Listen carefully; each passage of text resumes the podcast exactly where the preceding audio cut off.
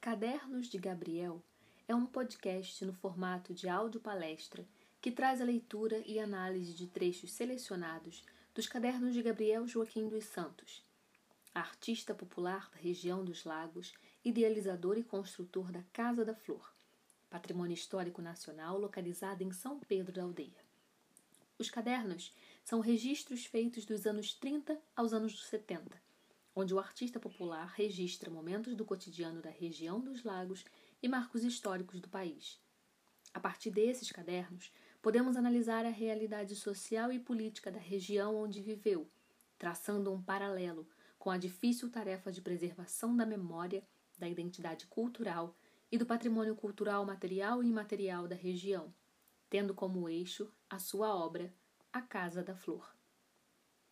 O podcast Cadernos de Gabriel é um desdobramento da revista Jacuba, idealizada pelo coletivo teatral Em La Barca Jornadas Teatrais, com o objetivo de escrever sobre as relações entre cultura popular, teatro e memória, contemplada pelo edital de emergência cultural nas redes da Secretaria de Cultura e Economia Criativa do Estado do Rio de Janeiro.